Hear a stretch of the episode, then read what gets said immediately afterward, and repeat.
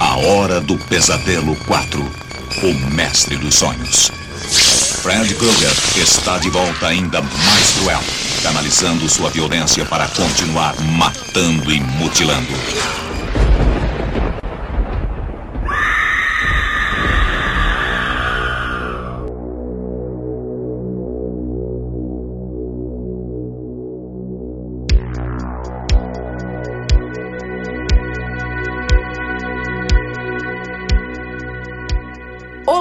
Está começando mais um Esqueletos no Armário, dessa vez direto das entranhas de Fred Krueger.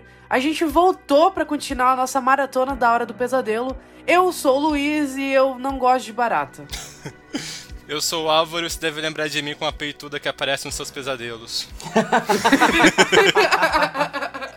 que raiva que eu não pensei nesse. o meu foi podre demais. eu sou o João, mas vocês podem me chamar do abortinho da Alice, né?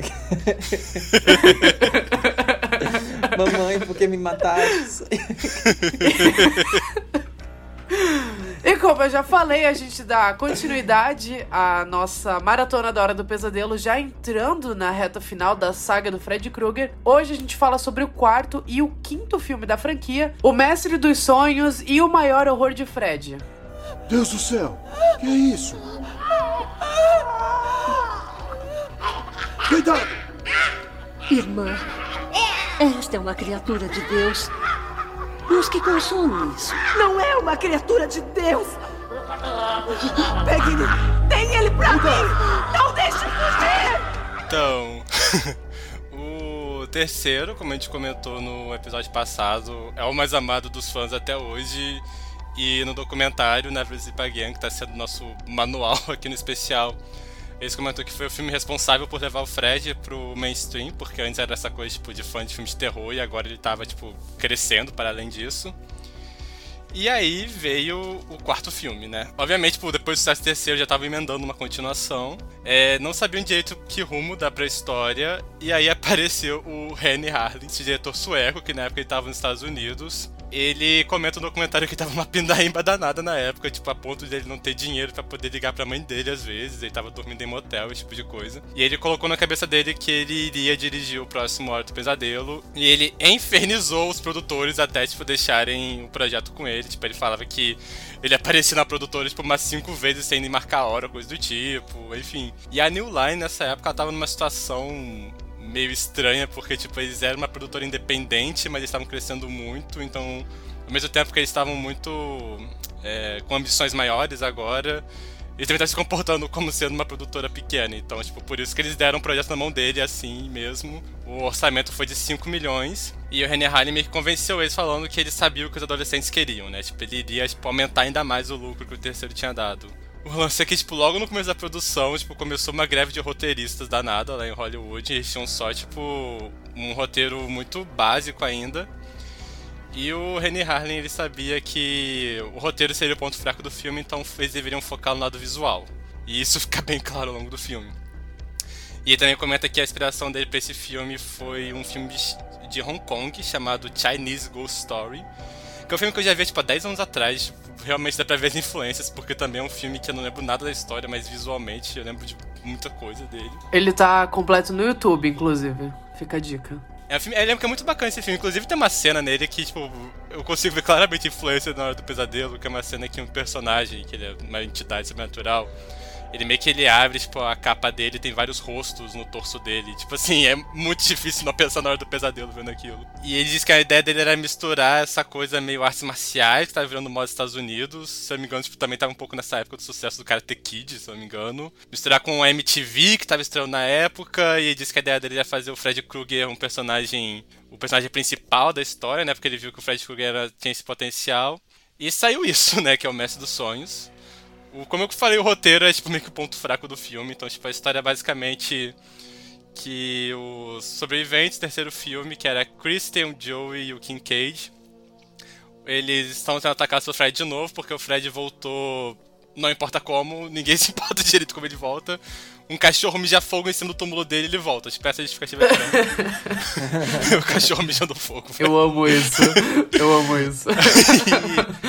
e, uma coisa que a gente esqueceu de comentar no episódio terceiro é que a Kristen, que era personagem da Patrícia Arquette no terceiro, a Patrícia Arquette não voltou nesse, eles botaram outra atriz. A personagem da Kristen, ela tem um poder que ela consegue trazer pessoas pros sonhos dela, e ela usa isso para poder, tipo, lutar contra o Fred no terceiro filme. Nesse ela não tem tanta sorte e antes de morrer ela passa o poder dela pra Alice, que é uma colega de sala dela. E agora o Fred tá usando a Alice esse poder dela poder atrair novos jovens para poder se tornarem vítimas dele. E agora ela vai ter que aprender tanto a domar esse poder quanto a poder, tipo, derrotar o Fred de vez. É, esse é o filme que, apesar de hoje em dia ele ser visto como sendo um dos pontos baixos da franquia, ele foi, ele é o filme de maior sucesso da franquia, tipo, o que mais é, rendeu. Ele custou cerca de 5 milhões e arrecadou mais de 50. Na época ele foi considerado o, filme independente mais lucrativo de todos os tempos. Até aquele momento, no caso, depois foi superado. E esse foi o filme que, tipo, tornou o Fred de vez essa figura pública da figura da cultura pop. E, e bonecos e pijamas foram feitos com ele. Ele apareceu em videoclipes. E enfim, é tudo isso por causa desse filme que transformou o Fred no protagonista e deu ele essa identidade engraçadinha dele. Enfim, tornou ele também uma figura meio MTV, né? Se não sei explicar direito, se vocês for verem o filme, vocês vão entender. Esse, esse filme foi uma. Esse e o quinto eram os únicos da franquia que eu não tinha visto. Sabe, eu vim virgem pra esse podcast desses filmes. Então foi uma experiência insana, assim, porque eu não sabia absolutamente nada dos cinco. Eu nem, é, tipo, eu não sabia de nada, nada mesmo, assim. As cenas eu não, não conhecia nenhuma, não sabia plot. E desse eu sabia um pouquinho, eu sabia que os personagens do 3 morreriam nesse, eu conhecia a cena da barata, porque obviamente icônica a cena da barata. Foi uma, uma, uma avalanche de emoções assistir esse quarto filme, porque eu fui de odiar ele mais que tudo no mundo pra amar ele muito rápido. Porque assim, ó, os primeiros 40 minutos desse filme estavam me irritando, eles estavam me estressando, sabe? Porque assim, esse filme eu odeio o terceiro, sabe? O, o diretor desse filme, ele falou assim: ah, foda-se os Guerreiros dos Sonhos, vou cagar mole naquele filme, é. E daí ele passa 40 minutos destruindo tudo o que torna o terceiro especial. Tipo, tudo, da forma mais escrota que ele conseguiu pensar. Ele resume toda a trajetória dos, de personagens importantes do outro filme a coisas muito banais e básicas, sabe? Ele, sabe, uma dos, um dos maiores, a gente comentou isso no podcast, um dos maiores pontos altos do terceiro é o arco narrativo do Joe e o fato dele encontrar a própria voz. E esse filme transforma ele num punheteiro, sabe? Ele, só, ele é literalmente só isso. É um saco, eu tava assistindo bem irritado. Uh, o jeito que ele mata a Kristen é super anticlimático também. Aquela mina que faz a Kristen é chata, ela não é legal, sabe? É estranho. Enfim, os primeiros 40 minutos desse filme são horrorosos. Só que eu acho que depois da morte do, do Karate Kid, que é meio, é meio estúpida, é, eu acho que o filme meio que decola, assim. Eu, eu começo a gostar. Eu gostei dos personagens novos, eu achei eles bons, ao contrário dos personagens do 6, que são completamente esquecíveis. Do 5, no caso, né? Ah, ao contrário dos personagens do 5, que são completamente esquecíveis. Eu gostei dos personagens do 4. E eu consegui me envolver um pouquinho com os dramas, assim, quando morre a, a menina negra. Como é que é o nome dela? Cheryl, é Cheryl? Uma coisa com SH. Sheila, Sheila. Exatamente. Exatamente. Como é o nome dela? Esse é o problema. Ironicamente ou não ironicamente, se você pegar no, no roteiro desse filme, ela é anunciada como The Black Girl, sabe? Então, tipo, acho que nem o, o, os roteiristas sabiam direito o nome dessa personagem. Mas quando ela morre, eu senti a morte dela. E eu acho a cena do funeral dela boa. Eu gostei muito da Debbie. A Debbie é uma das minhas personagens favoritas da franquia. Eu achei ela icônica. Achei ela, tipo, lendária, apesar dela não ter muita personalidade além de ser. Descolada. Marombeira. É Marombeira, marombeira isso. A famosa marombeira. A Graciane Barbosa. A Graciane sabe? Barbosa da, da franquia da do Pesadelo. Eu... eu, eu curti a partir da, da morte do Karate Kid como o filme ele vira tipo uma sucessão de cenas muito legais uma atrás da outra e elas não têm muita correlação do que tá acontecendo. Eu adoro o lance do loop temporal, a cena do cinema é fantástica, sabe? Tem o Fred comendo a pizza de testículo humano com cabeça. Cara, tem muita coisa, muita coisa acontecendo nesse filme. E eu tava, eu tava adorando todo, todo o trecho final, assim, eu tava vivendo, sabe? Ei, eu quero. Peraí. Eu vou me meter aqui agora. eu, eu tenho coisas a falar. Eu tenho coisas a falar. Se vocês ouviram o episódio passado, vocês se lembram da piada que eu fiz com a cena da menina lá da. Que, o- que o Fred injeta, né, as coisas nela pra matar ela. E daí eu tava revendo o filme, eu tava com o quarto agora, eu tava comentando com o Luiz. E chegou nessa cena da pizza. E daí eu mandei uma foto pra ele e eu falei, por que essa almôndega parece um testículo? E ele me julgou. Ele falou, olha, ele me julgou. E agora ele tá usando como piada. Eu só, eu só quero deixar isso bem claro aqui, sabe? Denúncia. Denúncia. Denúncia. Ele falou que eu tava carente. um ano de pandemia, sabe, batendo. Cara, a pachorra. tipo assim, esse filme é uma associação de vários GIFs muito bons, sabe? Tipo, a melhor GIFs do Fred Krueger estão todos nesse filme. Eu adoro a cena da praia dele colocando os óculos escuros, sabe? Tipo, e no. E no documentário o diretor fala que a intenção dele era fazer, tipo, brincadeira com o Tom Cruise na época, que tá aquele negócio arriscado, eu acho. Aquela cena colocando óculos escuros, ele quis imitar isso com o Fred Krueger. E, e nós, tipo, e esse filme que ele falou que ele queria atingir, né, os jovens, né, o público jovem. Esse filme ficou tão datado nas referências, tipo, tem um diálogo no começo que é entre a Deb e a Sheila. Que é tipo, a Deb chegou, tipo, lá com sono na aula, porque ela não tinha teste, negócio assim. Aí ela fala assim, ah, é porque eu virei a noite vendo Dynasty. Ah, mas essa, essa referência, ela estava datada, mas ela deu a volta, porque o jovem atual conhece Dynasty. Aí ela fala, tipo, que é porque ela virou a noite vendo Dynasty até tarde. Aí a Sheila, que é tipo a, a garota nerd e a toda tecnológica, vira pra ela e fala, garota, você precisa se atualizar, compra um VHS. é, as referências desse filme tipo, ficaram tão datadas. É engraçado, porque esse filme é, ele é realmente muito anos 80, sabe? Ele já tava, tipo, naquele pico dos anos 80, já prestes a fazer a viradinha, sabe? Então, ele já tava pegando tudo que funcionava e que não funcionava também naquela década. E, e o visual dele, MTV, ele é muito gritante mesmo. Ele parece um, um clipe enorme. Parece, na verdade, um compilado de clipes. Eu acho legal isso.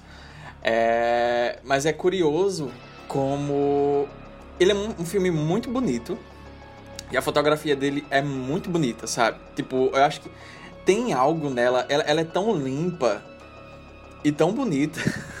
eu já chamei de bonita três vezes nos últimos 10 segundos. Mas é porque eu acho realmente esse filme muito bonito visualmente. E, e a fotografia ela é tão limpa uh, que ele na verdade parece algo atual que tá emulando os anos 80 do que um filme feito nos anos 80, sabe?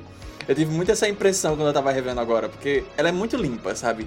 E sei lá, tirando alguns penteados enormes, tipo da Deb, o resto parece realmente algo feito hoje em dia, sabe? Tipo, e...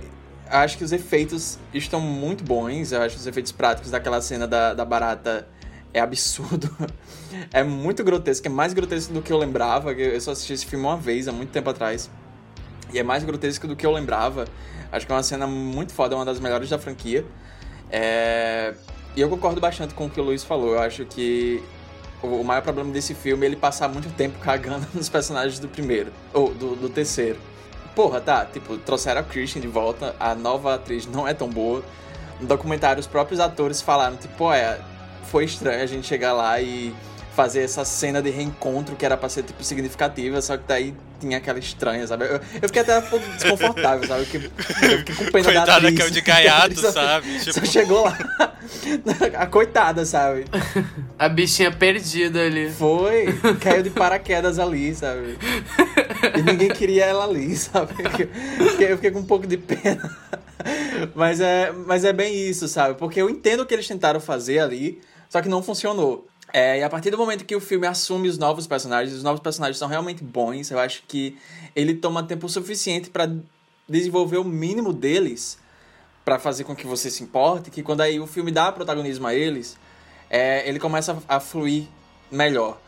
A, a Alice, eu, eu gosto dela como uma personagem, eu acho que ela acaba sendo uma personagem mais interessante do que a Kristen, no olhar mais geral, assim, da, da franquia, dado o espaço que ela tem desse filme no próximo filme, né? Eu acho que é uma personagem, tipo, ela, ela é meio que aquela clássica songamonga, sabe? Tipo, assim, não tem muita... sabe? Mas ao mesmo tempo eu, eu acho que tem algo sobre a atriz, assim, eu não sei. Eu acho que ela pega você desde, desde aquele início. É, e ela vai meio que entrando nessa jornada, né? Porque ela é meio que essa personagem é, sonhadora, ela vive, tipo, sonhando acordado. E ela tem um problema de identidade com ela mesma, né? E ao longo do filme ela vai resolvendo isso. É até engraçado porque à medida que os amigos dela vão morrendo, ela vai no espelho, tira a foto de um deles, sabe? E vai revelando mais do reflexo dela, que tá todo tampado. Parece até a maneira que as drag queens de, de Drag Race vai sair em cada episódio, sabe? A eliminada vai lá no espelho e deixa a cara.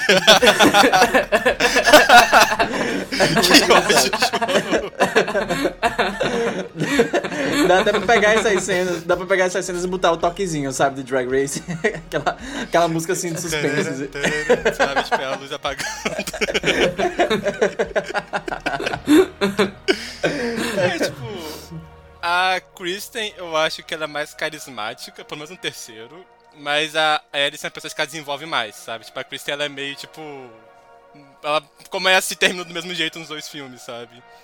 A Alice é legal ver a evolução dela. Tipo, uma coisa que eu não lembrava nesse quarto é que, tipo, à medida que os amigos dela vão morrendo, ela vai meio que adquirindo as habilidades dele. É uma coisa meio tosca, assim, mas, tipo, no final da certo, sabe? Tipo, É, o irmão dela morre e ela adquire as capacidades de karatê dele.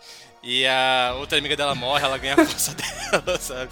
Fantasia fica meio tosco, parece uma coisa meio videogame. Acho que até era a intenção deles, na verdade, isso. Mas acho que, tipo. Esse é um filme que ele claramente não liga pra temas, igual os outros três, sabe? Tipo, de ah, um ser sobre abandono parental, ou então sobre adolescentes que não conseguem conversar com os pais, etc. Esse é totalmente, tipo, cenas massa acontecendo, Robert Englund fazendo show off, que ele faz muito bem. Mas tem alguns flashes que eu acho que fazem parte do resto da franquia, sabe? Tipo, fica subentendido que ela tá numa relação muito ruim com o pai dela. É, e essa questão do próprio do crescimento dela, tipo, dessa personagem que ela começa duvidando muito de si mesma, só que ela consegue tirar força dos outros e isso ajuda ela a combater esse mal, sabe? Tipo, tem uma coisa meio como a vez que eles nunca vão muito fundo, porque acho que eles estão muito interessados. E como eu disse, teve greve de solteiristas, então eles não chegaram a se importar tanto assim com isso. Mas que eu acho que dá dá uns toques interessantes pra história, sabe? É um filme que ele tem mais do que eu lembrava, sabe? Eu detestava esse filme, tipo, era o meu menos favorito da franquia. Mas revendo agora eu continua sendo o que eu menos gosto, mas ainda assim eu tenho um... Eu fiz as pazes com ele, sabe? Continuo achando tosco o que eles fizeram com o terceiro filme, tipo. Como eu comentei, além dessa coisa do, do Joey ser basicamente ser um punheteiro só nesse filme. Tipo, a personalidade dele é, ele tá no quarto dentro de uma Playboy e ele morre porque uma modelo da Playboy aparece. O Fred finge ser uma modelo da Playboy e mata ele. E enfim, o Fred foi do gênero de novo nesse filme, né? Cara, ele queria muito pegar esse menino. Ele fez de tudo pra pegar Cara. esse menino. Ele tinha muito tesão no Joey. I mean, ele, ele tá muito Cara, é, nesse filme. temos que comentar sobre, tipo, Fred e Cune Queer, porque aparentemente na série também tem muito lance dele ficar, tipo, flertando com personagens masculinos também. Sei lá o que está acontecendo, o que eles É. pretendiam, mas enfim. Tem- tem- Aquele episódio que ele tá sentando no cara, sabe? É, no episódio de, É, ele sobre... tá montando nele, que que é aquilo. Safe os, os sex, anos 80 sabe? foram selvagens, né? E- mas, tipo, além do Joe, tipo, eu fico muito puto o que fizeram com o Kincaid, porque, tipo, como eu comentei no, no terceiro, eles envolvem muito o Kincaid como sendo, tipo, esse garoto que ele é agressivo com os médicos do hospital no terceiro, porque, enfim, todo mundo trata ele mal lá, mas quando ele tá sozinho, mostra que ele é, uma, ele é frágil igual os outros, ele tem medo, e quando ele tá com outras pessoas que ele se sente confortável, ele é uma pessoa que é muito mais agradável. E nesse terceiro eles reduziram ele a, tipo, o garoto negro agressivo o tempo todo, sabe? Ele acusou até com os amigos dele. E ele é, tipo, muito grosso com todo mundo o tempo todo, desnecessariamente. E por alguma razão todo mundo é grosso com a Kristen nesse filme, coitada, ela só tá lá, sabe? Tipo, calma, gente. É porque eles odeiam a nova Kristen, sabe? É. tipo assim, chegou aquela menina, vocês falaram, essa essa fudida aqui, daí todo mundo fica destratando ela. É muito estranho, porque na cena inicial, eu até mandei isso no grupo pra vocês, eu falei, ah, tô dando play aqui no 4. E daí a primeira coisa que eu dei, por que que tá todo mundo sendo tão cuzão com a Kristen, sabe? Porque, tipo, toda a cena é a galera dando de dedo na cara dela, sabe? Tipo, essa vagabunda que ninguém gosta tá aqui. É, tipo, muito chato. É muito chato assistindo. Porque você fica, cara, é, é, é estranho, porque eles têm uma relação de afeto muito forte no 3, sabe? Tipo, eles passaram por muita coisa junto. Não me parece ser algo natural, tipo, eles simplesmente ficarem, porra, Kristen, de novo, sabe? Ah, mais uma vez você puxando a gente pro seu sonho. sabe, tipo, meu, eles sobreviveram o capeta juntos, sabe? Eles passaram por um É, eles puta de também, um trauma. tipo, supera garota! É, tipo, cadê a consideração, porra? É, e é, eu acho uma coisa meio estranha a forma que esses, esses filmes vão transitando de um pro outro e puxando esses personagens, mas ao mesmo tempo. Eu, eu acho que eles não transitam tão bem assim, sabe? Tipo. Tá, esses personagens, eles basicamente sobreviveram a um massacre dentro daquele hospital psiquiátrico, né? Eles não mencionam muito disso, eles só estão, tipo, lá na escola. E a Christine tem todo esse grupinho de amigos novos, e eles são meio afastados, mas ao mesmo tempo, sabe? E, e daí a mesma coisa acontece do 4 pro 5, sabe? Tipo, a, a, a Alice sobrevive e daí no, no, no outro filme tá, tá ela e o namorado, o, o namorado volta desse quarto filme, né? Mas daí tem todo um grupo novo de amigos, eles não mal mencionam o irmão dela, sabe? E nesse filme é, é legal que ele morre cedo porque tem um pouco de um fator surpresa, né? Sabe? Você acha que ele vai ser um pouco mais importante na história.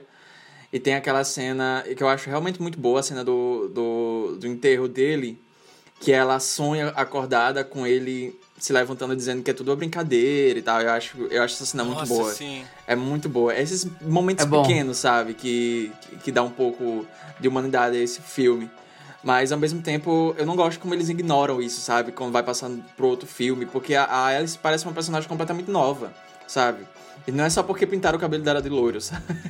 Eles, eles ignoram muita coisa. Eu, eu queria que eles não ignorassem, sabe? Mas. É, tipo, o quarto. Do quarto pro quinto, eles comentam no documentário que, tipo, eles queriam surfar no sucesso, né? Tipo, eles estavam minando o que eles podiam, tipo, do dinheiro desse. Da, da popularidade do Fred, né, no caso. E no quinto, eles tiveram, tipo, cinco semanas pra poder fazer o filme, sabe? Tipo, eles fizeram, tipo, muito correndo. Muito em cima da hora, mudando coisa em cima da hora e tal. O quarto também foi uma zona a produção, tipo... É, geralmente, nesse documentário do Live Visit Again, geralmente é os atores falando sobre, tipo, ah, é, isso significou muito pra mim, porque, ah, isso simboliza coisa tal, isso me ajudou a reatar com a minha filha. Mas, tipo, ah, eu vejo como isso foi importante pra grupo tal e tal e tal. E no quarto é, tipo assim, é só anedota sobre como a produção era caótica, como, tipo, eles tinham que in- inventar cenas em cima da hora, aproveitar cenário. Eles comentam que a morte do irmão da Alice era pra ser, tipo, era pro elevador meio que desmanchar e ele cair num vácuo, um negócio assim. Só que foi literalmente esse momento que o dinheiro acabou, então tipo, eles pegaram um monte de pano e fingiram que era um dojo pra poder fazer uma morte meio Karate Kid nessa cena.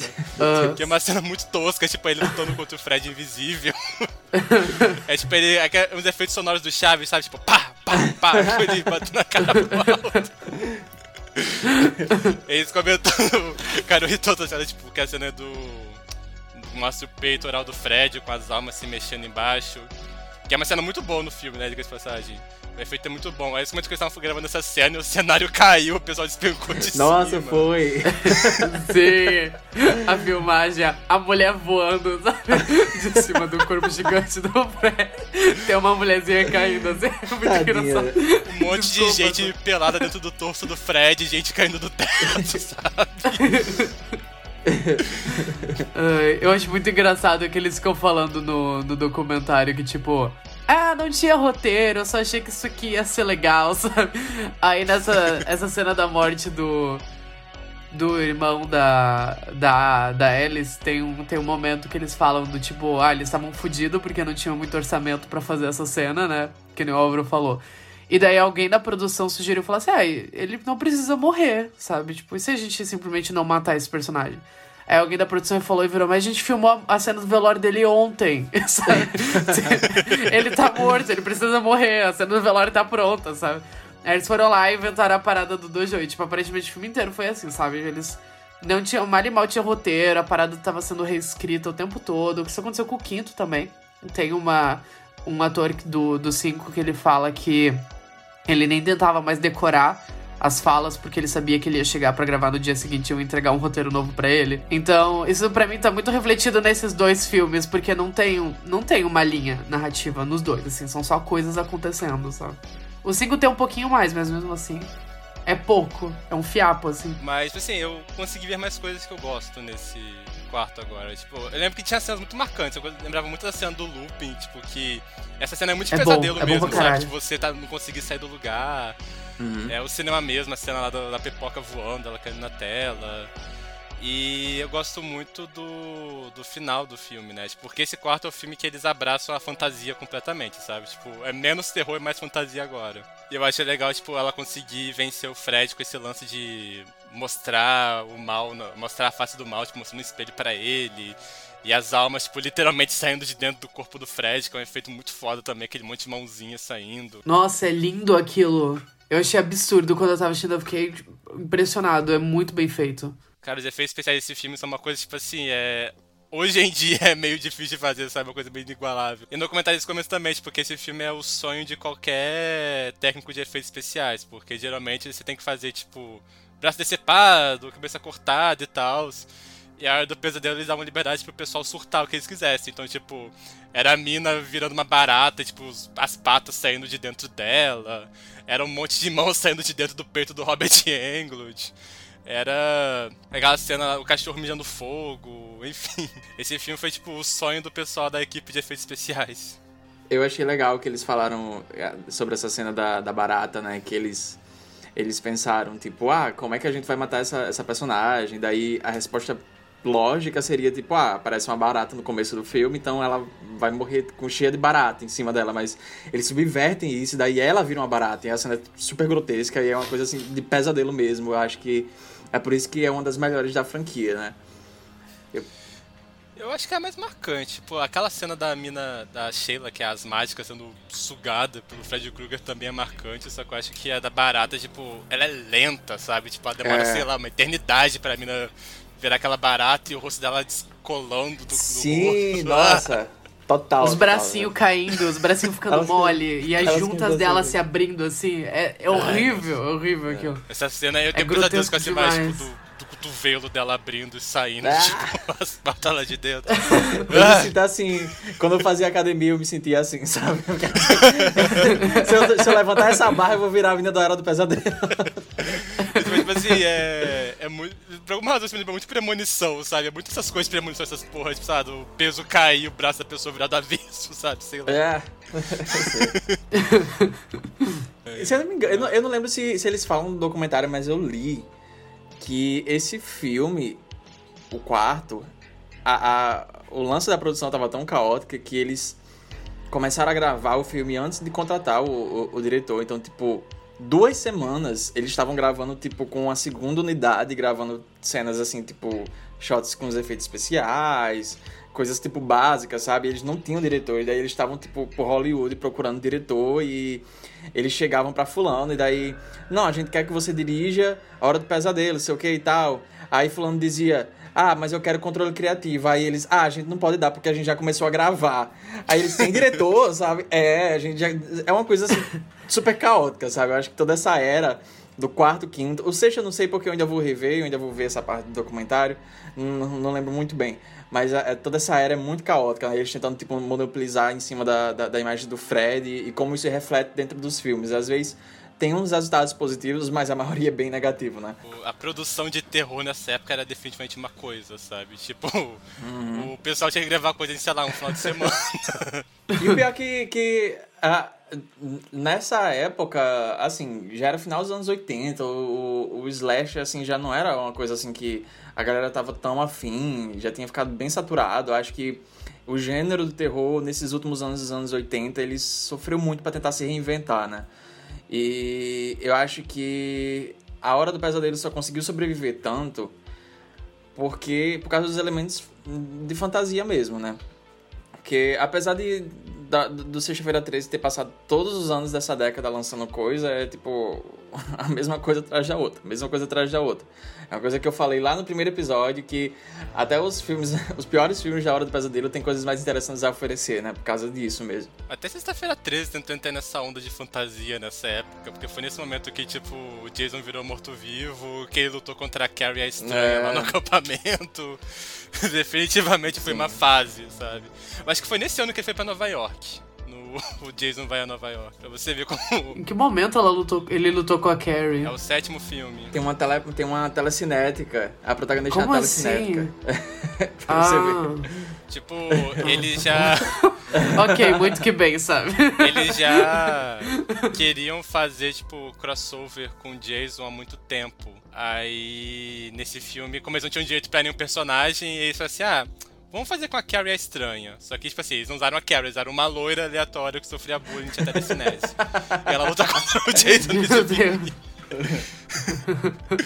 Ai, meu Deus. Vale a pena esse? Olha, é, é um filme. Cara, a- Esse é um filme que não se leva a sério. Ele não se leva a sério, então, tipo, por isso já vale a pena, eu acho, sabe? Eu gosto da fase que sexta-feira 13 para de se levar a sério, que é o sexto em diante. a- o, o pior é que esse filme ele foi muito picotado, sabe? Então, tipo, a maioria das cenas são off-screen. Tem uma cena do, do Jason com uma serra redonda enorme, só que daí não mostra detalhes da morte, entendeu? Tem muita coisa que foi picotada e meio que Uhum. se perdeu. É, mas eu acho que é nesse filme que tem o, a morte do saco. É do... saco de dormir, né? É, a do saco de É, dormir. né? é nesse. É desse filme. Tem a outra lá, que é a, a, a Mean Girl do filme, ela leva uma. Machadada na cara. Ah, é. Eu, tava, eu ia dizer uma bola de basquete, mas é aquele filme do Wes Craven, né? Esse do Escreve da mina roubou É. lá. e aí, tipo, você comentou do lance da, da censura, isso era meio que. No final dos anos 80, isso começou a afetar filmes de terror no geral. Isso afetou muito o quinto filme, do Hora do Pesadelo. Eles até comentam no documentário que o filme ficou quase inofensivo, porque eles picotaram todas as cenas mais grotescas do quinto. Até porque foi no quarto filme que o Fred meio que virou ídolo da criançada por alguma razão. Eles comentam, tipo, que o filme foi um sucesso que ninguém esperava. E, tipo, começaram a fazer bonecos, pijama infantil do Fred Krueger. É, tipo, Porra, pijama do Fred Krueger é foda, né? Tipo, era um pijama listrado, sabe? Tipo, eu super usaria, mas... É a, blusa do Vasco, do, do, do Flamengo, sabe? Aquilo. Que fizeram, mas enfim. então, eu eu achei lá eles comentando, tipo, estavam vendendo torso das almas do Fred, sabe? Aquele monte de rostinho aqui. Sim. Nossa, é cursed demais isso. Um negócio que não era licenciado, que vendia Valium Sim. numa caixinha com a cara do Fred Krueger. é muito absurdo. Mas é, é muito Diazepam, sabe? é muito engraçado você chegando assim, aí, oi filha, adivinha o que eu comprei pra você? Aí chegou o pijama do Fred Krueger, um molestador de criança, sabe? Vamos brincar aqui com o, o torso das almas do Fred Krueger. onde tá- as crianças estão presas, sabe? Que ele matou. Cara, os anos 80 foi definitivamente uma coisa, sabe? Tipo, olha só o que o pessoal tava fazendo. tipo, tem uma cena nesse filme que eles estão fumando dentro do banheiro da escola, não tem? Eu acho que tem. Do 4, A acho que tem uma Kristen, cena ela que a- fuma. A, a Kristen É, vira fumante. a Kristen vira fumante. A Kristen vira fumante nesse filme. Esse filme realmente odiava os personagens do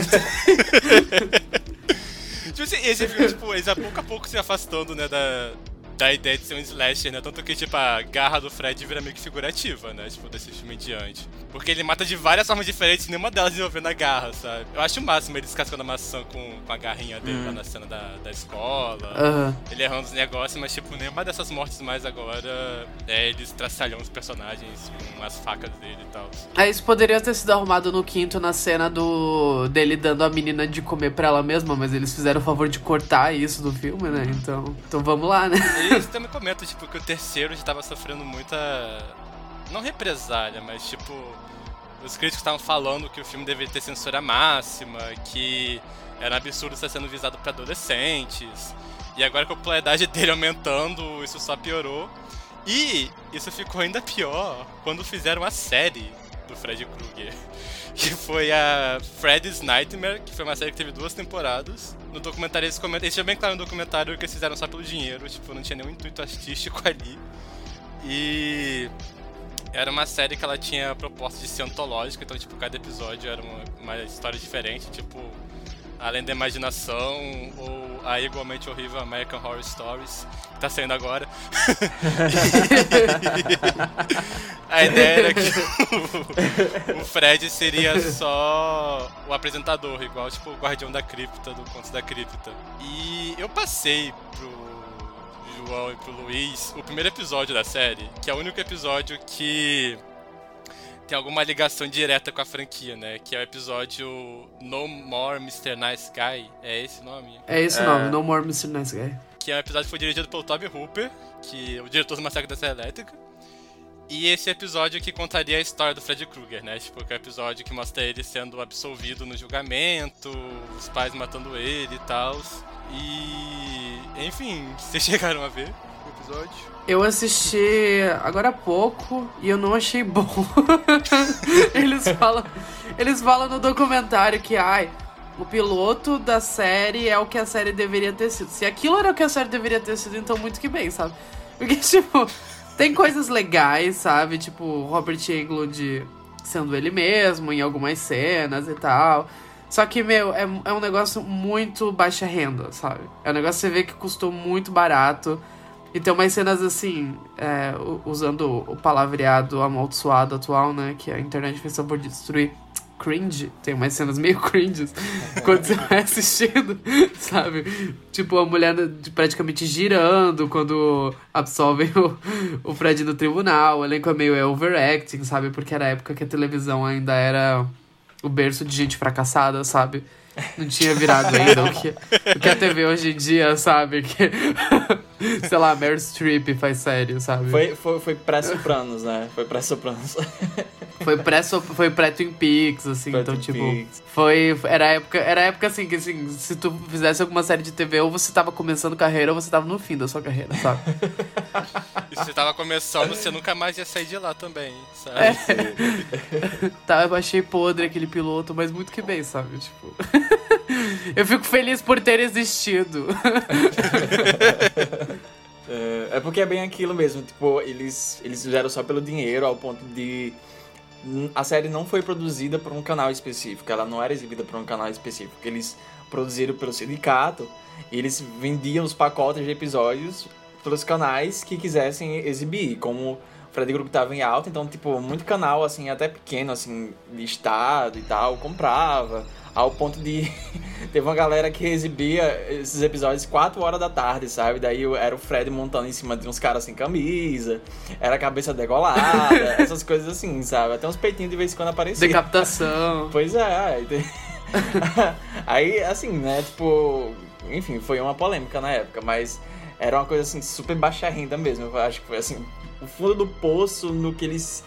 no que se resume a eles querendo explorar o, o Fred nesse sentido, né? Mas ao mesmo tempo tinha muita gente famosa, né? Tipo, muita gente, muito nome Sim, grande. Gente né? começando, né? Tipo, tem o Brad Pitt em um dos episódios, sabe? É. Famosa na época não era ninguém, sabe? Não tinha saído o Thelma e Louise ainda. Foi bem. Foi na época que ele tava fazendo aquele slasher, eu acho. Vocês já viram o slasher do Brad Pitt? Que É o qual? Não. assassinato na escola. Enfim, o primeiro filme dele foi um slasher. Eu- Fica a dica pra vocês.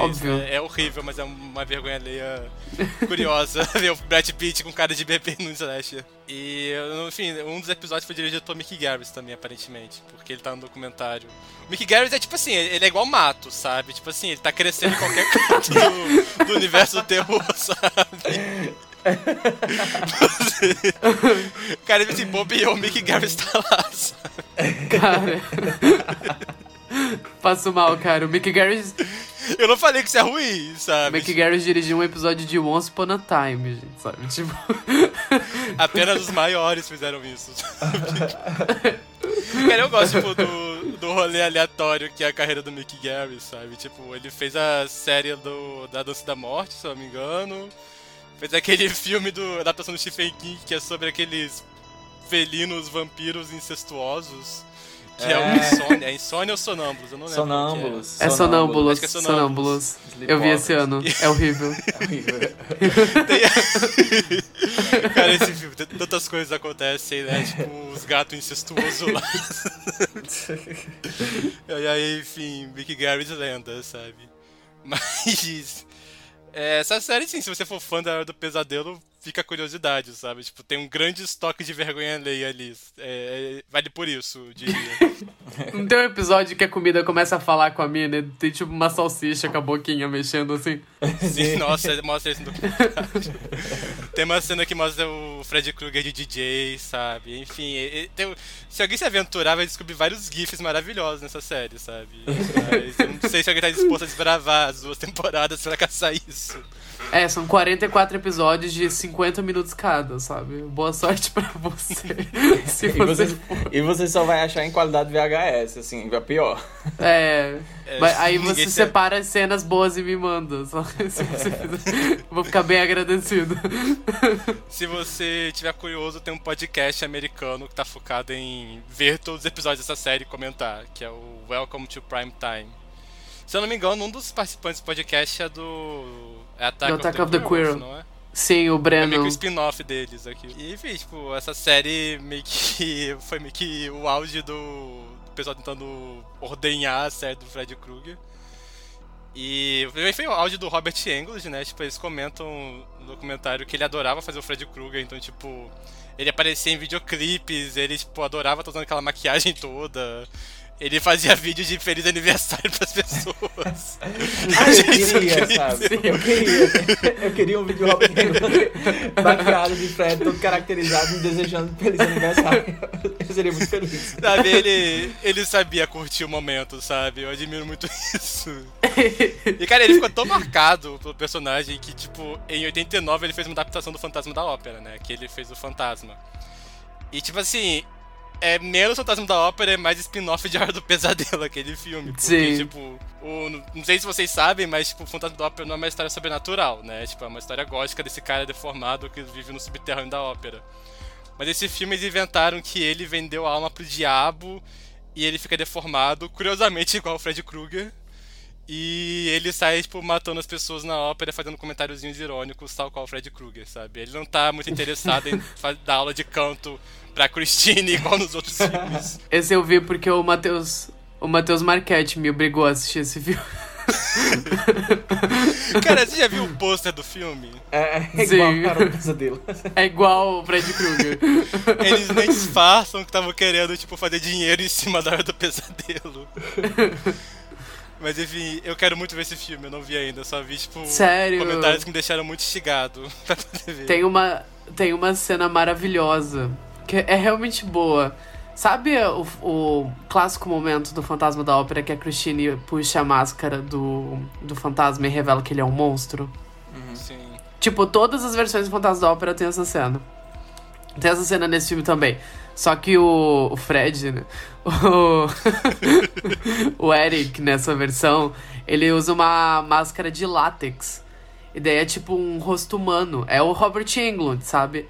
E daí a atriz que faz a, a, a, a Christine desse filme, ela pega e ela enfia a mão na cara dele e ela puxa e rasga o látex, revelando o rosto deformado por baixo. É uma cena muito boa, é realmente boa essa cena.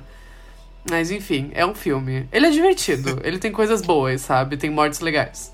Eu gostaria de ter, tipo, uma carreira baseada em ficar embaixo de latex, sabe? Tipo, poucas pessoas... Deve ser bem desconfortável. Robert Englund claramente se divertia, sabe? Tipo, documentário mostra ele ficava as três horas de maquiagem contando história pro, pros outros. E aí comentava que o maquiador já sabia as histórias de cor. Aí... Ele completava, né? É.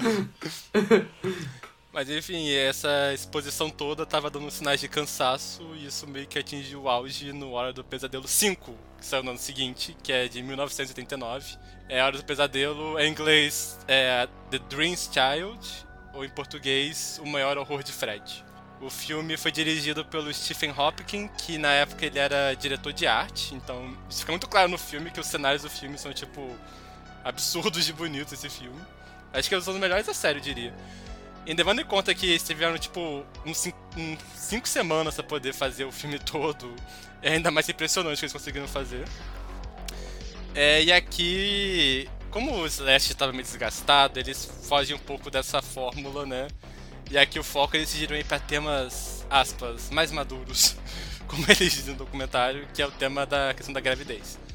Porque eles partiram do pressuposto que quem era fã da franquia e estava acompanhando desde o primeiro, do segundo, nesse momento já estaria um pouco mais velho, então isso seria uma forma de acompanhar a faixa etária que seria os fãs. E nesse filme a gente tem a Alice de novo, né? A protagonista do, do quarto filme.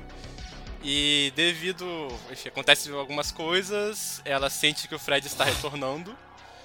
E em determinado momento ela sofre um acidente e quando ela tá no hospital, ela descobre que ela tá grávida. Tá grávida do namorado dela do filme anterior, né? O Dem. E a partir do momento que tipo, mortes começam a acontecer e ela começa a ter sonhos acordada, ela começa a suspeitar que, na verdade, o Fred Krueger está agindo através dos sonhos do filho dela, que ainda não nasceu, e que ele tem planos de poder reencarnar né, nesse feto, nessa criança que ainda tá para nascer. E, enfim, esse é considerado por alguns o ponto baixo da série eu, alguns, no caso, o João e o Luiz, eu imagino que considerem também. Eu gosto, tá? Alguns, no caso. Vocês. Não, esse é o filme que é mais esculachado da série, coitado. Tipo, acho que esse e o sexto que o pessoal mais Ele merece. no geral. Ele merece. O... Ah, eu não discordo, eu gosto desse filme. eu odeio esse filme. Enfim, vocês, eu odiei esse vocês primeiro. Eu odiei esse filme, eu quero matar esse filme. Olha, não, assim, eu, eu comecei. Eu achei a cena de abertura legal, eu gostei do Fred Abortinho lá, sabe? Todo. Todo. Metracafezinho, criança ali parindo o mini Fred, daí ele ficando adulto, achei legal. Eu tava curtindo o filme até a morte do, do namorado, da cena da moto, que é muito boa. Mas, meu, a partir dali eu acho que o filme é muito chato, ele é muito desinteressante, absolutamente nada tava me engajando, sabe? Eu achei as mortes ruins, a morte da menina bulímica podia ser interessante, mas eles picotaram ela tanto que fica estranho o jeito que a cena é feita, é muito rápido. É muito rápido. Ai, olha. Eu achei ruim, achei ruim, achei chato. Enfim, eu, eu não gostei. Eu desgostei tanto do quinto que eu aumentei a nota do quarto. Né, eu tinha dado dois pro quarto, eu aumentei pra três depois assisti o quinto. Porque não deu, assim, sabe? Ironicamente ou não, ironicamente, ele ainda é melhor que o remake. É, sabe quando vocês assistiam um, um filme muito quando era pequeno? E aí vocês passam anos sem, sem assistir e você resolve rever. E tem coisas tão pequenas, tipo detalhes tão pequenos que eles revivem, sabe? Quando você tá assistindo, você é tipo, caralho, eu lembro muito disso, sabe? Você talvez não lembrava. E foi bem isso, sabe? Eu tinha. Eu acho que eu mencionei no primeiro episódio, eu tinha um, um DVD 4 em 1, comprei na banquinha da feira. E era o 5, 6, 7 e o Fred vs Jason. Eram os filmes que eu tinha. É, foram os primeiros que eu assisti, basicamente. O primeiro, na verdade, foi Fred vs Jason. Daí depois eu, fui, eu consegui esse DVD. É, e daí eu assistia muito esses filmes. Uh, o meu favorito até hoje é o 7, por causa disso.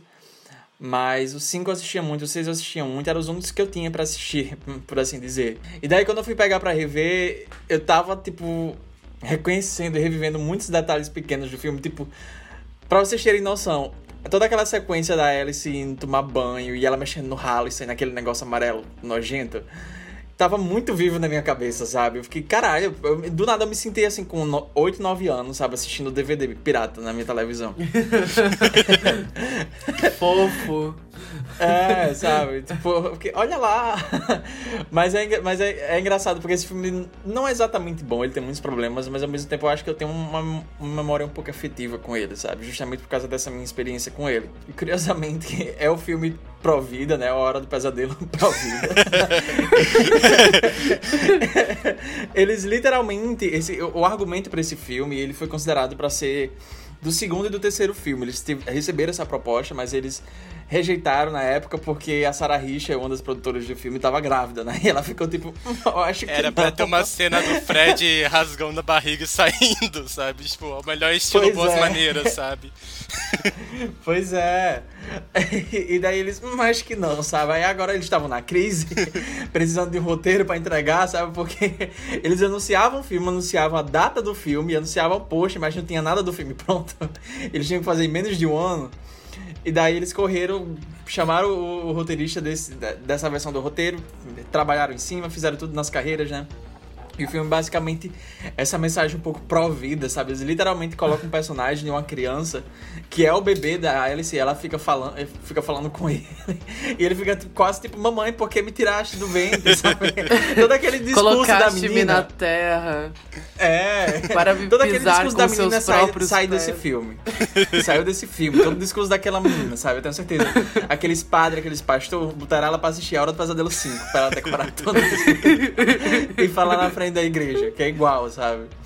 Aí eu É, vou mas botar, é- eu vou botar na abertura do podcast esse vídeo. Bota no final, bota no final, tipo, fechando. Bota, vou botar, vou botar. Vou botar no fechamento.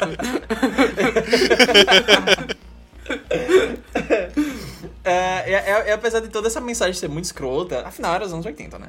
Ah, apesar de toda essa mensagem final ser um pouco escrota, um pouco não, muito escrota, eu acho interessante o, o plot da Alice, né? Como eu falei já, é, eu acho toda a desenvoltura da Alice muito interessante, é uma das prota- protagonistas da série mais interessantes, justamente por causa disso, né?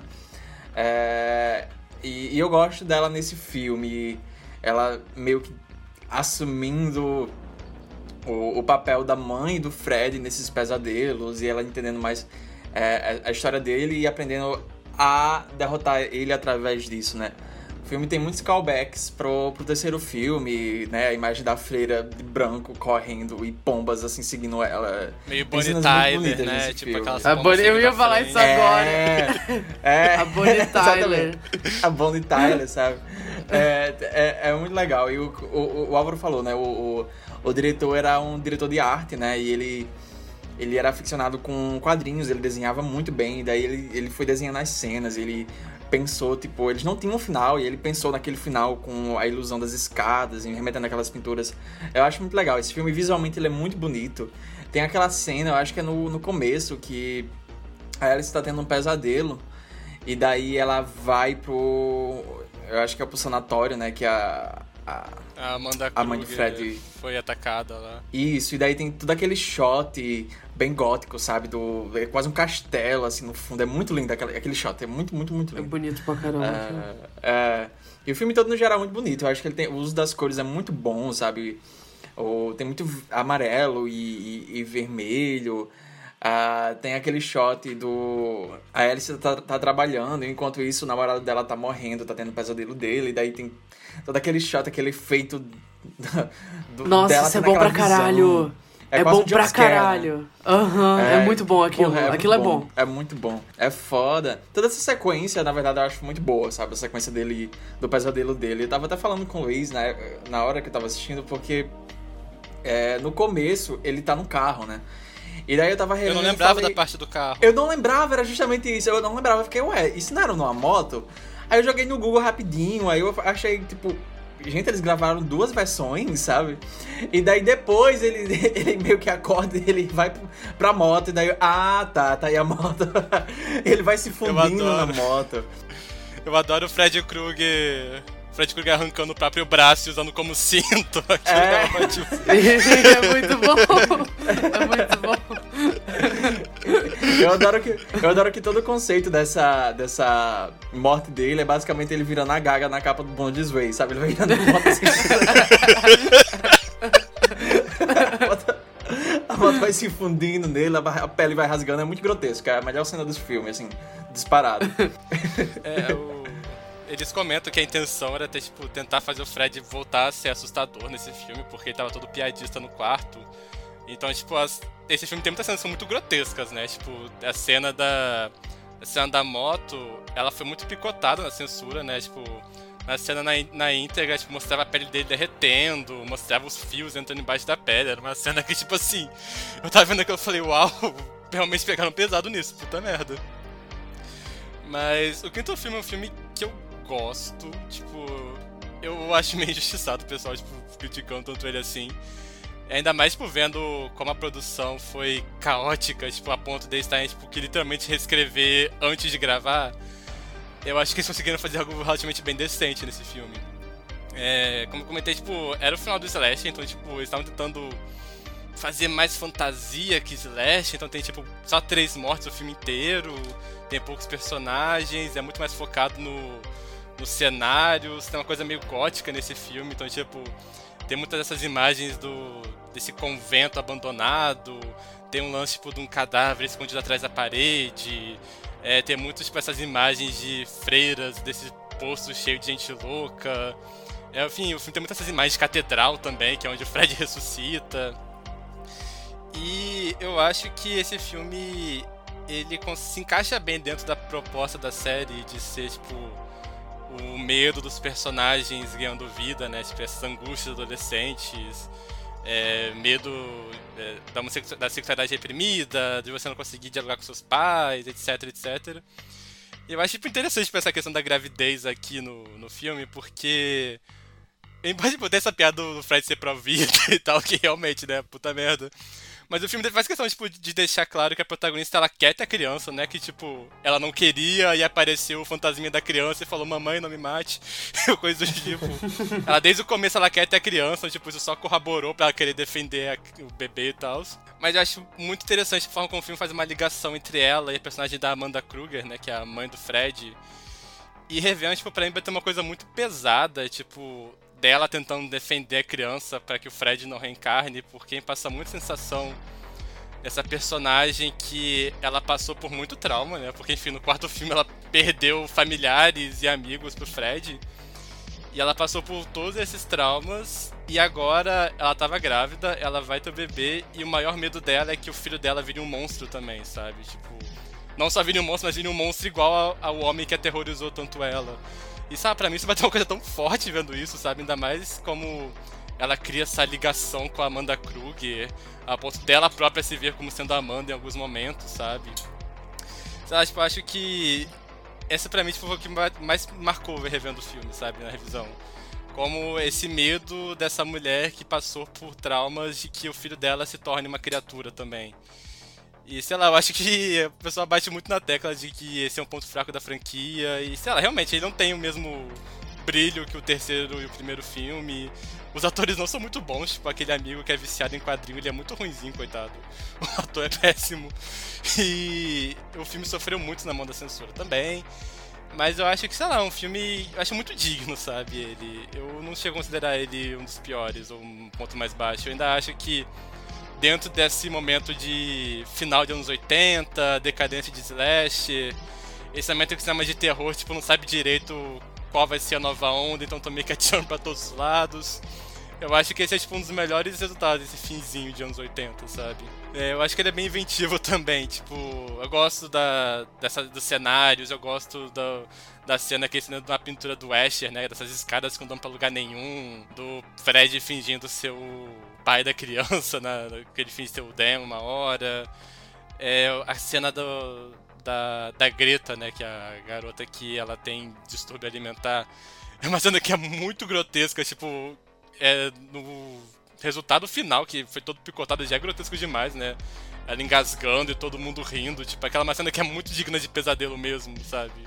A mesa enorme com todo mundo rindo da cara dela, enquanto o Fred tá, tipo, aterrorizando ela. E no original era ainda pior, porque era pro Fred estar tá arrancando um pedaço do corpo dela e dando pra ela mesmo comer, tipo, tornaria tudo ainda mais. Uau.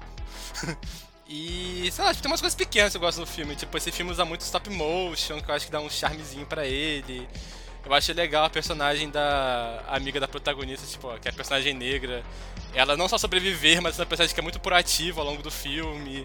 É uma personagem que ela contraria muito a protagonista. E eu acho que ela é muito sensata, né? Porque, sei lá, se a amiga chegasse pra mim falando que um homem dos sonhos dela tá querendo encarnar no bebê e ele matou os dois amigos dela, eu também ficaria do mesmo jeito que ela, né? Tipo, garota, você não tá bem.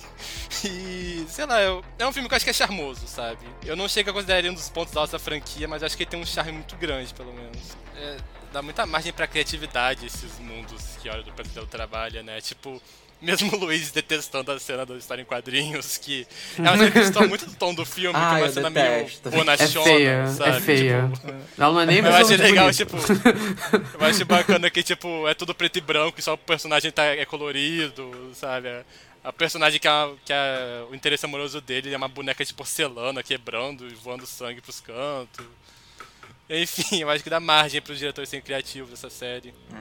Eu acho que esse filme, ele dar, eu acho que ele poderia ser mais positivo se que, enfim, tava no auge do, da hora do pesadelo, eles estavam querendo mais dinheiro, né? Então acho que eles não se arriscariam tanto em mexer um pouco na fórmula, mas eu acho que esse filme seria muito positivo se ele fosse algo mais semelhante ao segundo.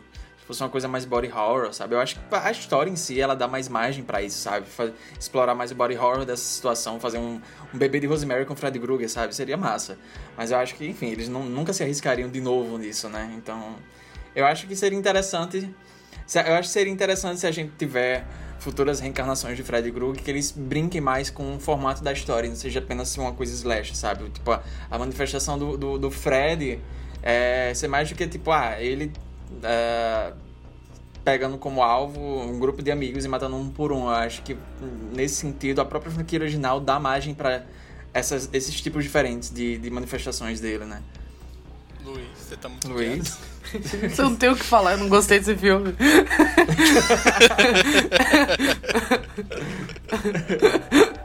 o que eu falei de boa eu já falei, eu já concordei com você.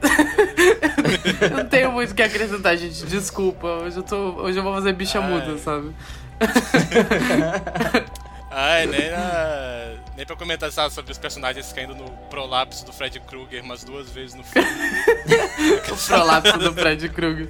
Olha, muitas, muitas coisas que se assemelham a as genitais masculinas nesses filmes, sabe? Pois é, eu, eu, eu falei... Mais de um ano de quarentena.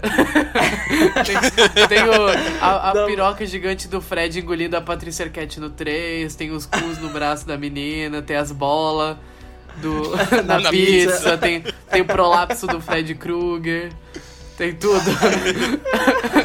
Oh, a série de terror mais freudiana de todos, sabe? Tipo... Freudiana, né? Freudiana. Freud Krueger, sabe? Freud Krueger.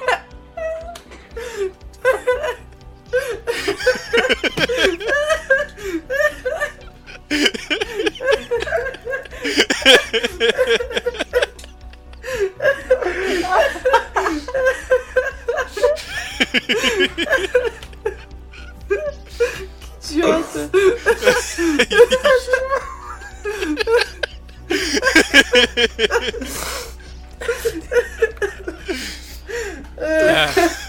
Não! Ai meu Deus, eu me odeio por pensar isso. meu Deus, o João tá muito vermelho. Ai, eu tô muito vermelho. Ai, cara. Ai, ai, mas enfim. Ah, respirei aqui. Ok. É, nesse filme, tipo, o Freud Krueger tá aparecendo menos. Né? Para! Porque... Vou te bater. Por favor. É, tipo, eles novamente queriam deixar o Fred ameaçador, então o Robert Englund aparece pouco, mas ele também tá se divertindo muito quando ele aparece, isso é legal. Sei lá, é um filme que eu gosto, tipo... E um tempo atrás, o que me deu vontade de rever ele foi que eu tava vendo uma live, que era do, do Rodrigo Teixeira com o Marco Dutra, e ele comenta que... Enfim, o Rodrigo Teixeira pede pra ele recomendar um filme no final, e ele recomenda O Hora do Pesadelo 5, que...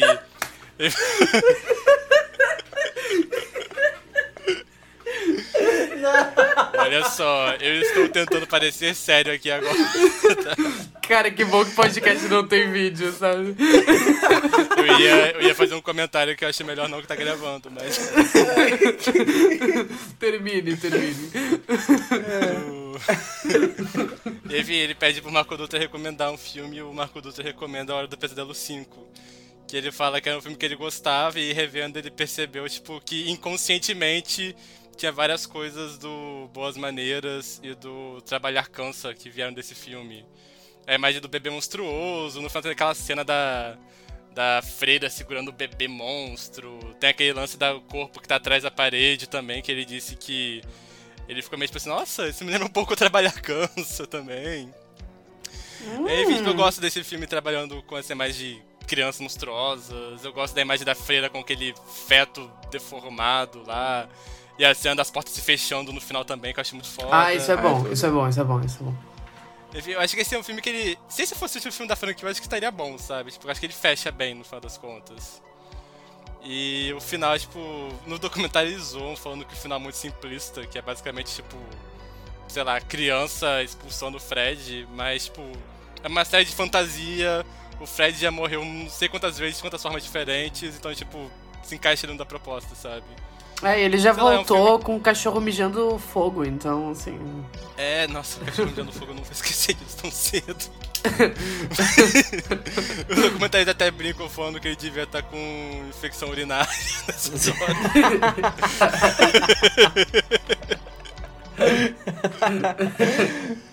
mas, mas sei lá, o, o quinto filme é um que eu acho ligeiramente injustiçado.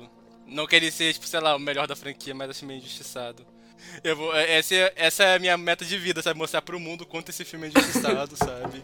Vai dar certo. É, tipo, pelo que deu no- entendeu no documentário, nem, tipo, os envolvidos gostaram muito dele. Igual o segundo filme, sabe? Tipo, que todo mundo ficava, falava meio zoando. O quinto filme é uma coisa meio, tipo... É, a gente deu o nosso melhor, né? Foi o que deu pra fazer.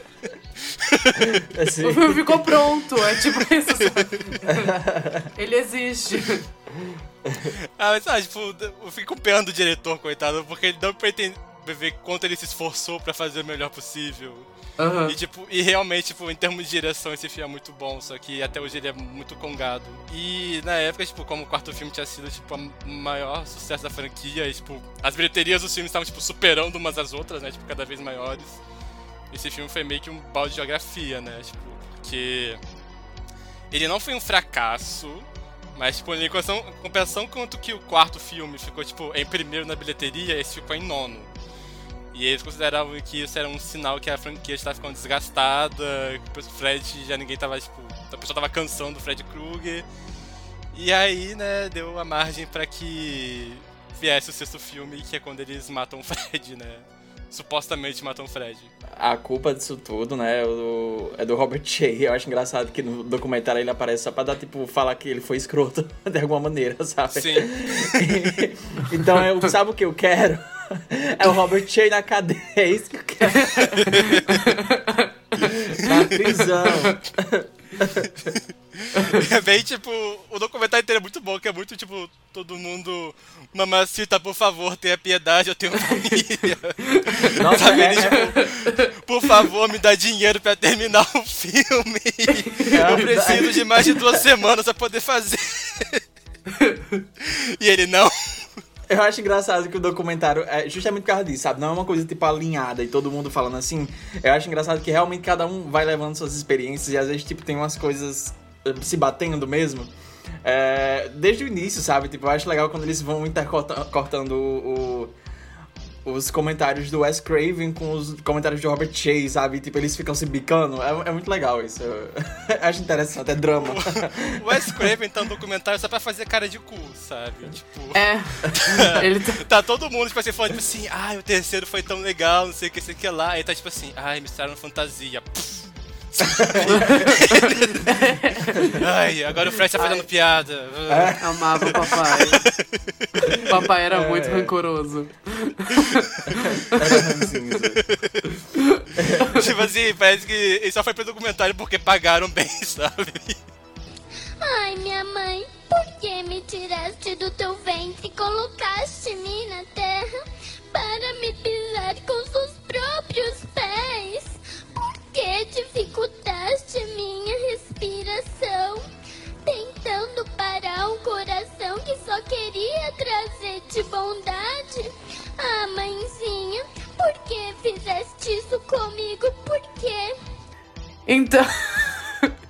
Então, meus bebezinhos que sonham, é, esse foi o nosso terceiro episódio sobre a Hora do Pesadelo, falando sobre o quarto e o quinto filmes da franquia.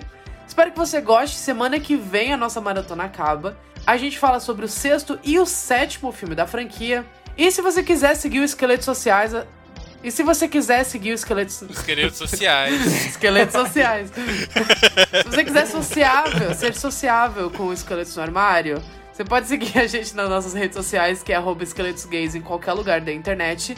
E você pode conferir o nosso conteúdo online no esqueletosnoarmário.com também. Agora, se você quiser me seguir, o meu arroba é MachadoLUE no Twitter e no Instagram. Eu sou o Álvaro, se quiser me encontrar no Twitter, a minha arroba é arroba Álvaro de Souza 98. E eu sou o João, se vocês quiserem me achar no Instagram é arroba joneto_89 e no Twitter é arroba JON3TO. Cara, sabe o que eu tava achando engraçado? Que a partir do terceiro, todo filme tem música tema, né? Aí a do, a do quarto é uma parada super tipo um popzinho anos 80, é bem synth pop, assim, é bem genérico, mas é, é bom. E daí no 5 é um R&B, é tipo um hip hop estranho no final do filme. Tava- eu tava vendo que o quê? Destoa total do clima do não tem final. nada a ver com o resto do filme também, não tem nem nada a ver com a vibe do filme, sabe? É super estranho aquilo. Sim. Sabe uma coisa que eu reparei revendo também? Tipo, como que a Rua Elm muda ao longo dos filmes. Então, tipo assim, no primeiro é aquelas casas, tipo, é meio que um subúrbio americano, né? Tipo, as casas de dois andares e tal. Aí no quarto, tipo assim, a casa da Christian é uma mansão, Sim. sabe? Aí, tipo. É, tipo assim, a gentrificação atacando com força em Elm Street, sabe? a gentrificação é o verdadeiro vilão nessa franquia, sabe?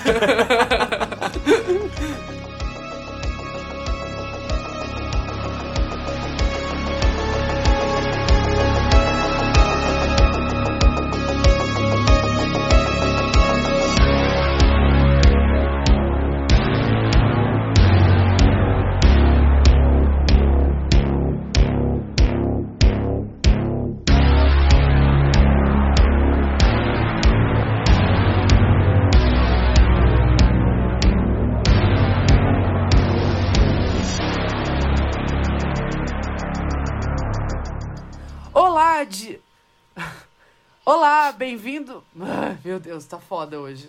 Não tô conseguindo. Tá, tô que nem o João Neto. Desculpa. Olá, é... Pane no sistema, Respira. Inferno. Respira. O dia tá muito estressante hoje. Tá.